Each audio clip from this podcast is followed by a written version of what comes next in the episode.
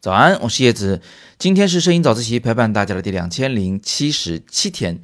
今天我想陪大家聊一聊整形畸变这个词，听上去比较专业，但实际上呢，我相信很多人的生活中都遇到过。不要着急，听我慢慢跟你讲啊。首先呢，什么叫畸变？我们要定义一下，畸变指的就是手机相机在拍照的时候，把原来那个事物给弄得有点变形了，不像是原来那个事物的样子了。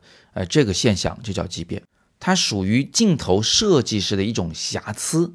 理想中的完美镜头是不会有畸变的啊，但实际上，呃，有一些比较便宜的镜头啊，或者是一些比较哎像手机镜头这样很小很小的镜头，因为它实在是太小了，设计起来有些困难，工艺上有困难，所以往往畸变就会比较明显。那什么叫整形畸变呢？啊，这个其实就是说，整个画面啊，会有一种像这个中国古代的人睡的枕头一样，中间略微下凹的这么一种画面效果。它的一个典型特征呢，是所有事物只要一靠近画面边缘，就会像被一种莫名其妙的引力吸引一样，向四边和四角进行拉长、拉宽。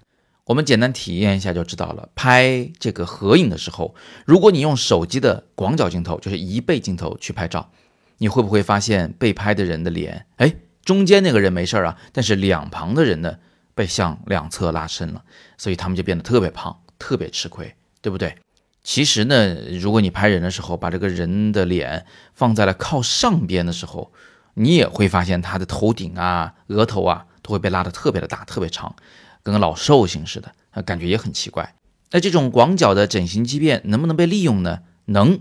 比如说呢，你把腿部往画面底边放，这个时候啊，由于畸变的作用，整个腿的长度呢就会被急剧的拉长，然后头身比就会变得很好了。啊，上半身下半身的比例呢是三七开。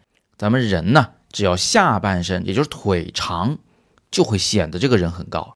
那刚才我们说了，这种畸变效果在手机镜头里比较明显，相机镜头里有吗？其实也有啊，只是没那么明显。但是如果你是在相机里用超广角镜头拍照，那么这种整形畸变就又会变得明显起来了。超广角镜头是非常难控制畸变的。那同学可能想说，我能不能消除这畸变呢？老有畸变存在，我就不敢把这个头随意构图了。拍人像的时候，脸只能放中央。那得多单调啊，对不对？哎，其实是有办法的。就如果你使用中焦镜头拍，比如手机里的两倍啊，或者是三倍这种中长焦镜头，相机里的五十毫米、七八十毫米这种镜头呢，它们的畸变控制都是比较好的啊，不容易被看出来。呃，这样的话，你的这个整个人物随意构图、随意放啊，都不用担心他的脸会被拉长的问题、拉胖的问题。基于这一点，我自己在拍合影的时候啊，是非常习惯于不用广角拍，而是退远去用这个中焦或者是中长焦拍照，这样就不用去抢那个 C 位了啊，左右中三个人都公平，都不会变胖。不过啊，如果你用太长的焦距，那么有可能它又会带来另一种反向的畸变，我们叫筒形畸变，就是画面中央的事物会鼓出来。这个刚好跟刚才的整形畸变的形状感觉是完全相反的。那学了今天的知识点呢，相信大家就终于明白了，为啥我们在用广角拍照时总要说把脸放中间啊，不要放得太靠边。为啥我们老说脚要放地边？因为其实是要让腿变长。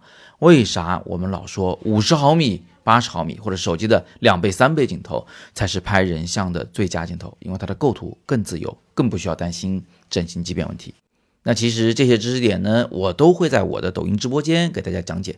而且因为在直播间啊，我是用视频的方式录制了我的整个这个改进过程，拍前什么样，拍后怎么样，没注意畸变怎么样，注意了畸变怎么样，所以呢，会比这个语音听着要更加的这个容易理解。感兴趣的同学可以在今天中午十一点，或者是下午的一点钟来我的抖音直播间。我的抖音账号叫做叶子玩摄影，注意那个“子”字是木字旁那个子树的“子”。那我们就直播间见啦，也别忘了每天早上六点半，微信公众号以及喜马拉雅的摄影早自习栏目不见不散。